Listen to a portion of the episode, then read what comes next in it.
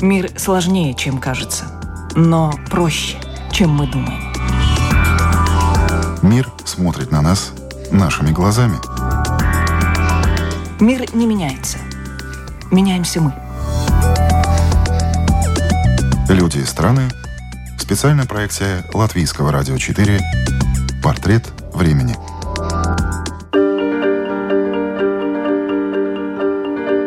Приветствую вас, уважаемые радиослушатели. В эфире программа «Портрет времени», которая выходит в Международный день защиты родного языка 21 февраля. Это была инициатива ЮНЕСКО – ежегодно напоминать обществу о содействии языковому и культурному разнообразию и многоязычию. Организация Объединенных Наций, в свою очередь, с этого 2022 года объявила десятилетие языков коренных народов, чтобы на разных уровнях них уделять внимание расширению их прав и возможностей. о языковом многообразии, научном подходе к изучению и сохранению языков, угрозах их существованию, современной лингвистике и ее практической пользе я, Оксана Донич, беседую сегодня с доктором филологических наук, директором Института Дальнего Востока Российской Академии Наук Кириллом Бабаевым.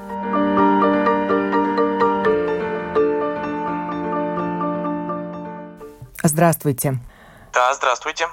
В 2009 году по вашей инициативе был создан Фонд фундаментальных лингвистических исследований, негосударственная некоммерческая организация, которая благодаря пожертвованиям профинансировала многие научные экспедиции в России, Азии, Океании и Африке. Одна из задач фонда – составить грамматические описания языков мира. Как много в 21 веке остается языков, чей грамматический строй еще не описан? Ну, на самом деле, в мире, как известно, около 7 тысяч языков на сегодняшний день. Многие из них совсем небольшие, и, конечно, исследованы они плохо. Даже если о них существует, например, какая-нибудь статья, написанная в начале 20 века, этого, конечно, недостаточно для их полноценного описания. Поэтому задача современной лингвистики а, исследовать их более глубоко уже с использованием современного оборудования, современной записи и, собственно, современного анализа данных для того, чтобы получить полноценные грамматические описания. Таких языков, я думаю, ну уж точно не меньше тысячи на свете наберется. Как минимум 40 процентов из 7 тысяч языков, используемых во всем мире, находятся под угрозой исчезновения. Встречала я и цифру 6 тысяч языков и 43 процента на грани исчезновения. Точные данные получить трудно. В 2021 году должен был быть опубликован атлас языков ЮНЕСКО, база данных практически по всем языкам, чтобы можно было оперировать более точными цифрами. Известно ли вам что-то об этом атласе? Ну, на самом деле, таких э, атласов или, скажем так, энциклопедических справочных сборников не так уж мало. Они выходят регулярно, и э, вот э, этнолог, например, есть такой самый, пожалуй, авторитетный среди профессиональных лингвистов справочник, где содержатся сведения о всех языках, о количестве их носителей, об их статусе и так далее. Это лишь один из таких референтных материалов.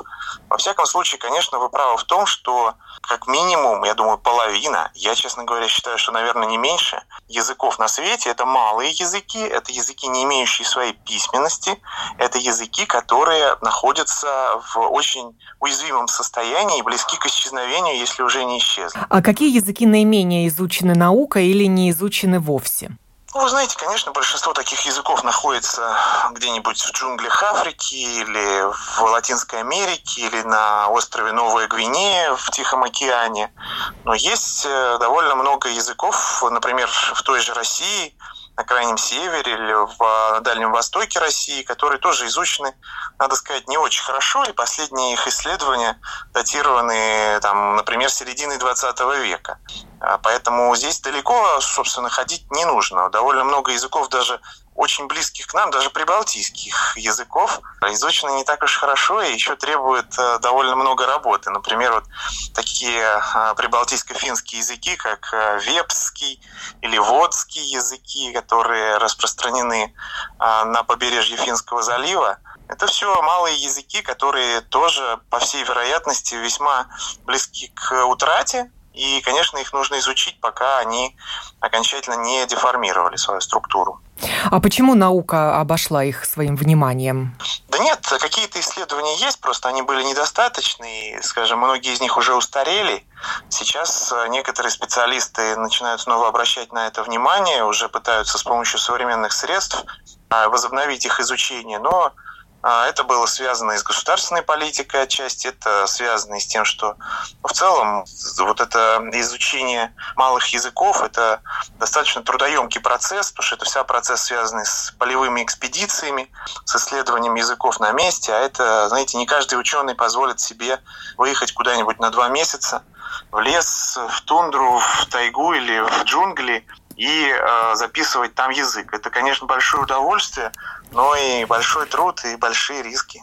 Да, о полевых экспедициях мы еще поговорим, а пока в чем важность э, изучения вот таких наименее изученных наукой языков? А вы знаете, это язык же часть культуры, и как раз для нас он интересен именно тем, что он позволяет проникнуть поглубже в культуру тех народов, о которых мы очень мало знаем, и главное, жизнь, быт которых мы очень слабо себе представляем. Мы живем в современном мире с вами, а они живут в мире еще традиционном. Они очень часто занимаются охотой и собирательством, вещами, которые наши с вами предки еще 10 тысяч лет назад а, уже бросили, а они вот до сих пор так живут.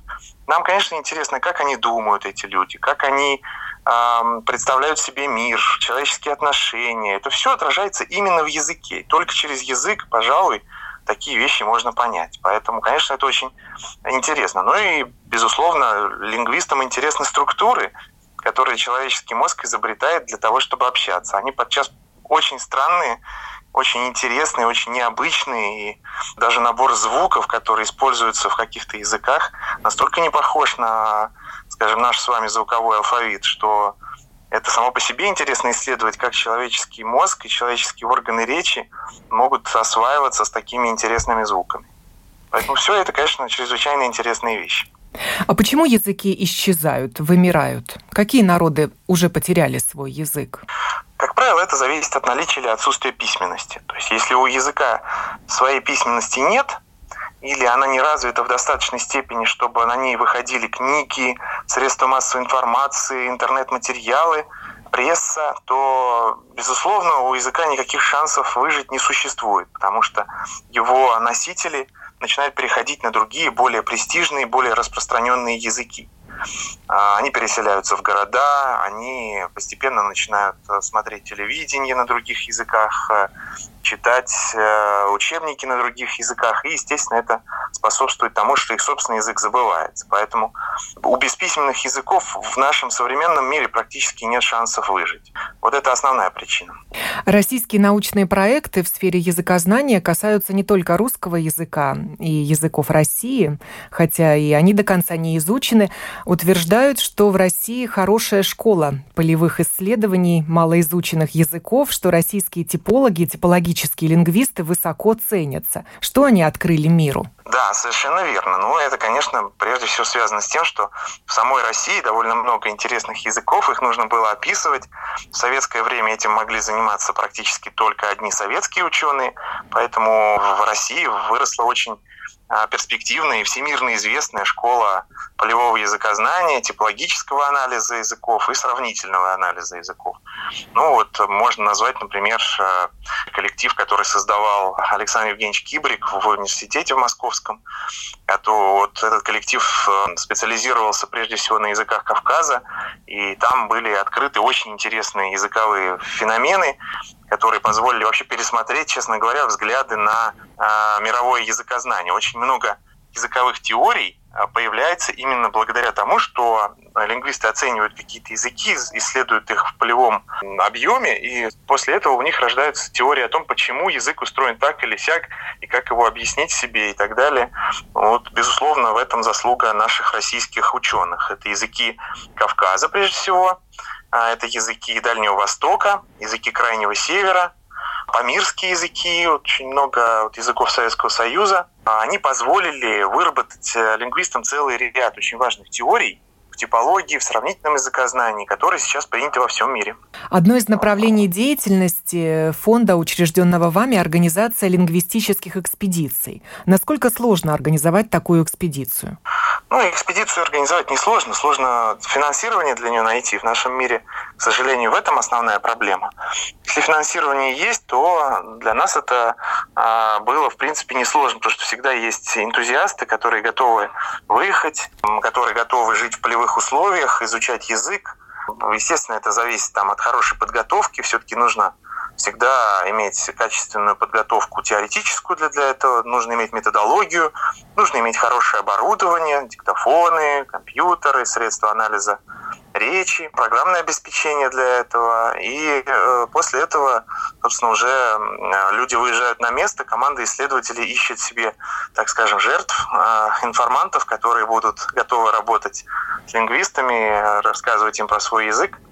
Ну и вот эта увлекательная работа начинается. А как много экспедиций уже было организовано? Ну, у нас фонд он организовывал около 100 экспедиций по всему, причем миру, там практически на всех континентах наши команды работали, и результатов немало. То есть у нас десятки монографий, большое количество научных статей вышло по итогам наших экспедиций. То есть я, в принципе, конечно, считаю, что это было хорошее начинание. Полевая лингвистика – рискованная деятельность. Это не перелистывание фолиантов в библиотеке. С какими рисками сталкивается ученый-лингвист в языковой экспедиции? И хотелось бы, чтобы вы поделились собственным опытом и достижениями вашей полевой работы. Ну, знаете, это не зависит от того, чему посвящена экспедиция. Всегда существуют трудности, например, там, климатического характера. Это могут быть какие-то местные болезни, о которых нужно знать и к которым нужно быть готовым. Это могут быть э, особенности, скажем так, проживания, потому что это не всегда комфортно. И люди подвергаются там существенному психологическому давлению, потому что они попадают в совершенно иной мир для себя и живут в иных условиях. Ну и, конечно, это люди, потому что всегда есть опасность, что вас не поймут, есть проблемы с безопасностью в целом ряде стран, есть большое количество ситуаций, в которые лингвисты попадают по незнанию, просто что они там культурно не, не изучили быт тех или иных народов и попадают в ситуации очень неприятные, из которых сложно выходить. Вот я, честно говоря, там неоднократно попадал в ситуацию, когда ко мне относились очень агрессивно и приходилось договариваться буквально на ходу с э, представителями местных народностей э, чтобы они поняли вообще, о чем идет речь, что такое изучить язык. Однажды я таким образом попал даже в африканскую тюрьму и провел там, честно говоря, незабываемый день потому что они не, не очень понимали, зачем это нужно изучать их язык, и на всякий случай до выяснения решили меня за заключение посадить. Но все это, конечно, заканчивалось хорошо, и самое главное, чтобы результат был по итогам. Ну, надо быть готовым, конечно, ко всему, и самое главное, это, конечно, хорошая подготовка. Если ты знаешь, что куда ты едешь, что это за люди, что там за проблемы могут быть, если у тебя есть достаточное количество лекарств, а самое главное, голова на плечах, то проблем никаких не будет. А в такие экспедиции, как правило, отправляются мужчины-лингвисты? Для женщины это еще более опасное путешествие? Да нет, я бы как раз сказал, что все-таки у нас гуманитарные научные специальности, они осваиваются по-моему, преимущественно женщинами. Поэтому, а, ну, конечно, хорошо, если руководителем экспедиции является мужчина, уже опытный человек, но очень многие там и студентки наши, и аспирантки, они с удовольствием ездят по такого рода а, экспедициям, и мне казалось даже, что больше женщин все-таки туда едет. Вы открыли один экзотический язык. Поделитесь опытом. Да, совершенно верно. Это язык называется зиало, он находится в Западной Африке, в Гвинее. А, он был впервые обнаружен и исследован нами в 2010 году. А, очень интересный язык, не похожий на окружающие. Мы долго думали о том, действительно ли это отдельный язык или это диалект какого-то соседнего языка, но для этого пришлось его, собственно говоря, изучить, а, исследовать, написать грамматику. Сейчас он уже полноценный язык, признанный, он включен во все мировые базы данных и э, поэтому может считаться отдельным языком. Вот это такие редкие удачи, которые могут э, сегодня сопутствовать лингвисту.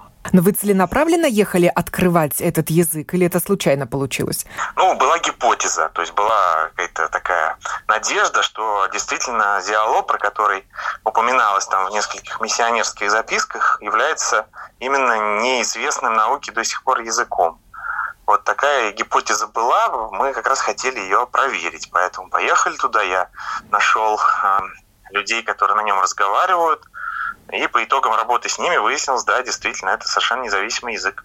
А всегда ли в экзотических странах рады европейцам, приехавшим с научной целью? Местные власти и местные жители охотно идут на контакт, или это закрытая территория для современной цивилизации? Да нет, конечно, не всегда рады. Все-таки существует довольно много предубеждений и очень много последствий колониализма, когда местные жители не очень хорошо относятся к представителям той державы, которая когда-либо правила в этих местах. Но вот к нашим с вами соотечественникам отношения хорошие, никакого негатива никогда я по этому поводу не наблюдал. Единственное, что, конечно, местные жители считают, как правило, что белый человек, это значит очень богатый человек, а следовательно, он может совершенно спокойно дать денег просто так.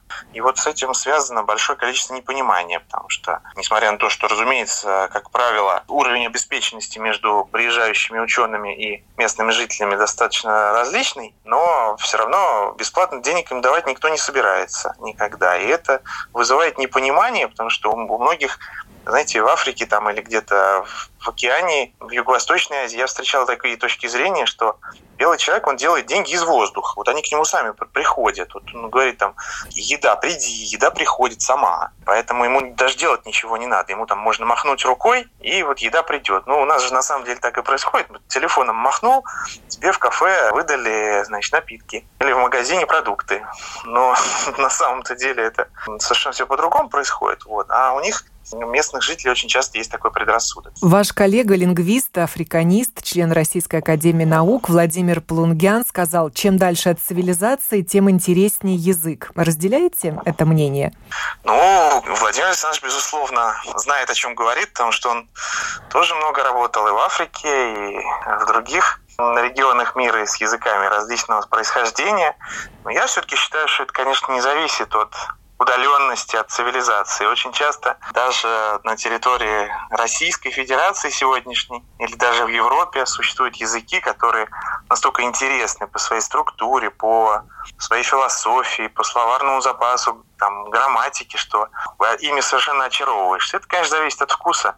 Вот в Европе, знаете, есть баскский язык в Испании, но это совершенно уникальный язык, один из древнейших языков Европы, который очень не похож на все остальные языки континента. И, конечно, изучать его чрезвычайно интересно, уж точно не менее интересно, чем какой-нибудь африканский язык. Поэтому это все о вкусах здесь сложно спорить. А какие языки с точки зрения лингвиста-теоретика самые экзотические? Так это невозможно так сказать.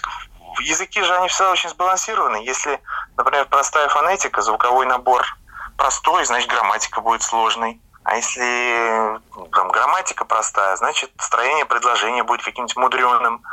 Тут всегда все, как правило, уравновешивается. В этой связи, вот, например, китайский язык, в нем довольно простая грамматика, она такая очень бедная, но зато там звуковая система с этими тонами чрезвычайно сложная. Или взять русский язык, в нем наоборот, звуки, в общем, более или менее простые, а грамматика настолько сложная, что там правил даже невозможно придумывать, одни исключения. Поэтому здесь очень сложно сказать, какой из них более экзотический. По словам академика Плунгяна, среди российских лингвистов нет ни одного человека, который профессионально работал в Новой Гвинее. Вам интересен этот регион? В Гвинее Африканской вы уже работали. Да, это правда. А, я сам, честно говоря, думал об этом острове, я там бывал сам, никогда не исследовал с точки зрения именно лингвистики. Да, действительно, остров Новой Гвинеи очень интересен, ну хотя бы потому, что на нем а, находится порядка тысячи языков из 6-7 тысяч, которые всего на Земле существуют. Поэтому, конечно, он чрезвычайно интересен для изучения. Я, честно говоря, знаю российских лингвистов, или, по крайней мере, лингвистов российского происхождения, которые сейчас работают в Австралии, и которые на Новой Гвинее тоже работали в экспедициях. Поэтому это не совсем так. Но я вот тоже с этим присоединился. А, у меня даже были такие планы, вот они нарушены были пандемией, я уже планировал э, себе экспедицию, как-нибудь обязательно съезжу туда и что-нибудь. А вот там как раз много нового можно открыть, поэтому там еще не паханное поле для полевого лингвиста. А языки Дальнего Востока вам интересны? Ну, в свете того, что вы стали директором Института изучения Дальнего Востока Российской Академии Наук. А, ну, конечно, безусловно. Честно говоря, наш институт занимается проблемами Восточной и Юго-Восточной Азии, такие страны, как Вьетнам, например, Китай, Корея, Япония, и а, языки Индокитая, где довольно много еще языков не изучены. В частности, вот несколько лет назад мы с коллегами были по Вьетнаме, и там а, исследовали совершенно неизученный до, до нас язык, на котором говорит всего 200 человек, небольшой народ. По итогам была сделана грамматика, но там еще на самом деле много работы, потому что такие языки еще остаются в регионе. Было бы интересно, конечно, продолжить их изучение. А вы изучаете уже имея какую-то базу языковую? Как лингвист, не владея языком, может его изучить? Нет, ну, конечно, если вы понимаете теорию языка, если вы знаете какие-то базовые представления, имеете о том, как устроены языки мира, в них очень много общего, много каких-то универсалей, которые свойственны многим языкам мира. Они же тоже делятся на типы определенные. Поэтому это, конечно, облегчает работу. Если бы с нуля человек вряд ли разобрался бы, что к чему в каком-нибудь мудреном африканском языке или языке Вьетнама. А так, имея подготовку, имея уже опыт исследований других языков, легко каким-то образом этот опыт перенести на новые языки. Мир сложнее, чем кажется, но проще, чем мы думаем. Мир смотрит на нас нашими глазами. Мир не меняется. Меняемся мы. Люди и страны. Специальная проекция Латвийского радио 4. Портрет времени.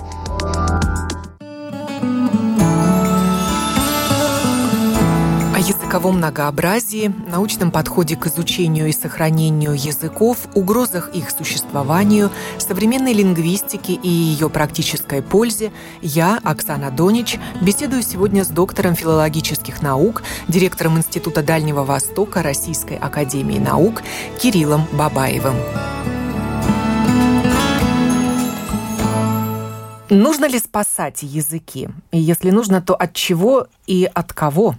Ну, это сложный вопрос, потому что очень многие считают, что языки спасать от вымирания необходимо, но вопрос в том, что это не всегда возможно, и э, это, скажем, зависит от того, Какова государственная политика на эту тему? Я лично считаю, что мы не сможем, конечно, сохранить те языки, которые на сегодняшний день находятся в стадии исчезновения. Наша задача их просто записать, максимально подробно задокументировать, издать их словари, грамматики, их сохранить их таким образом для человечества. Глобализация мешает существованию малых языков? Она их в итоге уничтожит? Да, многие языки прекратят свое существование, и они уже исчезают. Эта тенденция, в принципе, продолжается, я думаю, последние где-то лет сто точно. Я думаю, что глобализация приведет к тому, что будет а, расти значение крупных языков, международных языков. А, это, естественно, это связано с интернетом, например, это связано с телевидением, а, со средствами массовой информации, но сколько их останется через сто лет, очень сложно сказать. Кто-то говорит, 6-7 тысяч языков останется всего тысяча, кто-то говорит, что вообще сотня всего останется. Я, честно говоря, не такой уж пессимист. Но процесс этот идет и, конечно, будет продолжаться. Еще одной причиной называют экспансию мировых языков. Там выделяют сколько? Пять, шесть, которые подавляют вот эти малые языки, и представители разных народностей просто переходят на более крупный язык, уже не разговаривая с детьми на своем родном языке, и через несколько поколений язык исчезает. Ну да, так и есть, безусловно. Люди сосредотачиваются в городах, растет уровень урбанизации в мире повсеместно. Поэтому, безусловно, малые языки, они подвержены давлению со стороны более крупных, более престижных языков, и люди начинают переходить на языки межэтнического общения, будь то английский, арабский или какой-нибудь крупный, скажем, язык в Африке. Но, в общем, постепенно вот формируются такие лидеры. К тому же, естественно, если ты хочешь работать в какой-то среде скажем так, э, международный, на высоком уровне, ты уже не можешь обойтись без какого-либо из международных языков, прежде всего английского. Потому что да, такая тенденция существует. А как же тогда сохранить малые языки? Ну, прежде всего, с помощью обретения ими письменности. Если письменность будет создана и будет какая-то литература существовать, если интернет будет существовать, если люди будут обмениваться письменным каким-то наследием, то у языка появляется шанс. Вот только одна причина, пожалуй. Почему люди сами отказываются от родного языка и к чему это приводит? Ну, потому что они хотят работать, например, э, и они понимают, что, например, если ты приехал из деревни в город, и тебе нужно найти работу, тебе нужно научиться общаться с э, большинством людей, живущих в этом городе. Следовательно, э, люди вынуждены осваивать новые для себя языки, и постепенно их сфера взаимодействия с соплеменниками сужается, если они дома не проживают в родных, там, в сельской местности.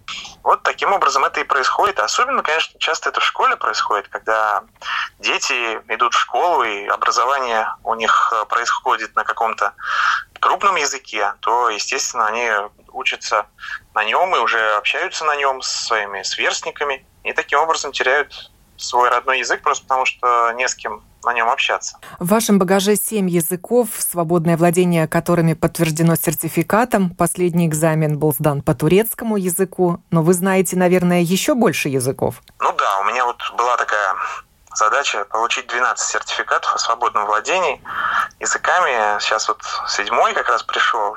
Ну, скоро, я думаю, а, будут и другие. Сейчас в связи с тем, что я работаю в Институте Дальнего Востока, где очень много информации на китайском языке, я решил, что мне нужно освоить хотя бы китайский язык для чтения, поэтому я вот интенсивно занимаюсь именно им.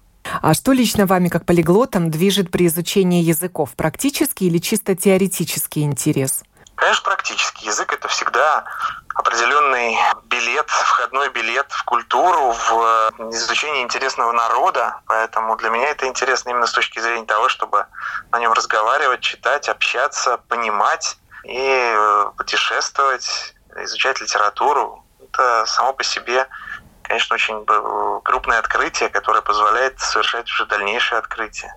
А правда ли, чем больше языков знаешь, тем легче дается следующий? Конечно, так и есть, безусловно, потому что накапливается опыт, накапливается уже методология, ты уже знаешь, э, каким образом приступать. Ну и потом в языках много общего. Скажем, если ты изучил французский, ты совершенно спокойно можешь освоить испанский или итальянский довольно легко.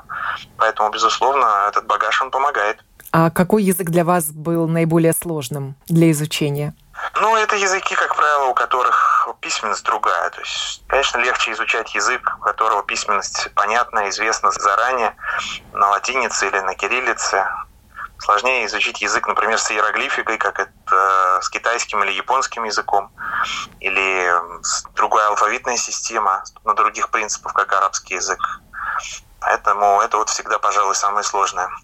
А арабский уже есть в вашем багаже? Да, да. А как ученый, вы лингвист-теоретик или практик? Ученый, понимаете, он и есть теоретик, потому что он должен изучать структуры, он должен делать открытия, он должен э, проникать в теоретические основы языка, в теоретические глубины. Лингвист-практик — это тот, кто работает, например, где-нибудь в Гугле или в Яндексе и составляет э, методологию поисковых запросов.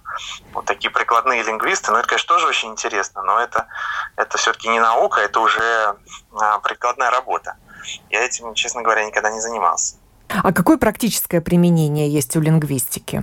Ну вот, например, вот э, действительно алгоритмы поиска в интернете. Когда вы в интернете вводите какую-то строку поиска, таким образом анализировать э, то, что вы написали, чтобы выдавать вам максимально то, что вы хотите увидеть, хотите найти. Это непростая работа, это работа именно для лингвистов. Очень много работы, связанной с интернетом, вообще с э, управлением искусственным интеллектом, потому что искусственный интеллект же каким-то образом получает информацию через э, язык, Поэтому, естественно, что компьютер должен понимать эту систему, должен ее раскладывать, уметь очень быстро и анализировать. И только таким образом искусственный интеллект может существовать. Вот, конечно, это огромное поле для деятельности лингвистов.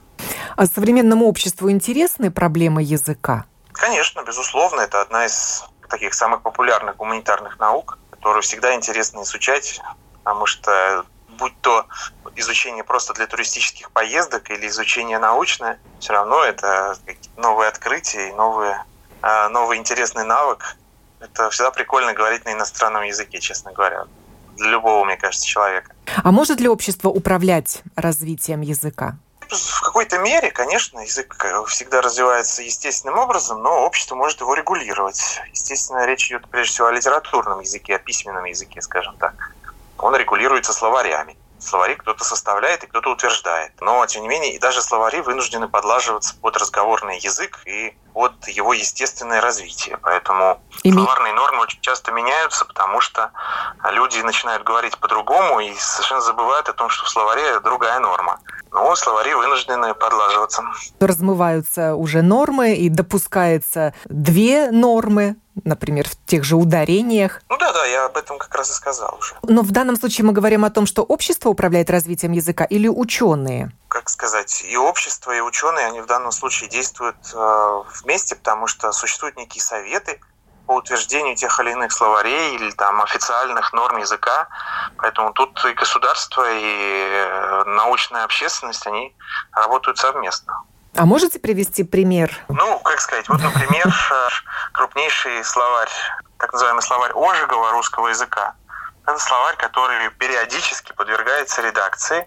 Выходят новые и новые редакции, они должны быть утверждены и научным коллективом, который их подготавливает, и некой комиссией, которая том числе и отстаивает интересы государства. И, безусловно, любые нормы, они приобретают государственное значение, потому что это но каждая новая редакция словаря принимается на официальном уровне как официальный русский язык, на котором будут писаться и президентские речи, и законы, и много чего другого. Я хотела услышать пример новых норм. Новых норм? Да. Ну, например, какого рода? Мужского был. Ну вот, а сейчас оно может быть и мужского, и среднего, согласно нашим новым словарным нормам. И это отражает ту реальность, которая существует в обществе. То есть, потому что некоторые люди называют кофе исключительно средним родом. Вот это, эта норма вошла в словарь.